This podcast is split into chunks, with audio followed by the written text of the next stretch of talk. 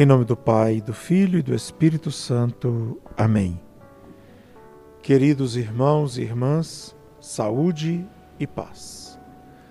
Quando nós procuramos a intercessão do Padre Eustáquio, quando nós pedimos uma graça a Deus, nosso Senhor, é um sinal da nossa confiança em Deus e do testemunho que o Padre Eustáquio é para nós, como aquele que a Igreja reconheceu como um homem que viveu de forma heróica as suas virtudes e por isso mesmo a Igreja o reconhece como um grande intercessor.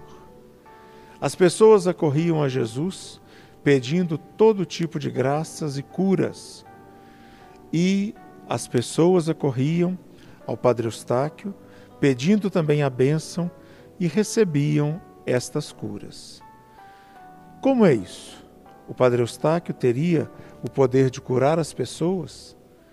Padre Eustáquio chegava a dizer que todas as bênçãos que ele dava era justamente com o ritual da igreja e que ele, como qualquer outro padre, pode abençoar as pessoas e a fé da pessoa pode receber a cura que vem de Deus. Então nós vemos nesse evangelho deste domingo como as pessoas acorriam a Jesus e a sua fé as curava e as salvava. Você também siga a recomendação do Padre Eustáquio. Viva em estado de graça. Confesse seus pecados e peça com toda a confiança tudo aquilo que você necessitar e nosso Senhor vai te atender.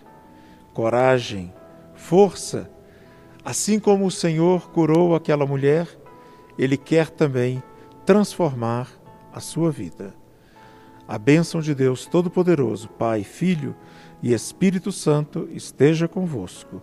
Em nome do Pai, do Filho e do Espírito Santo. Saúde e paz.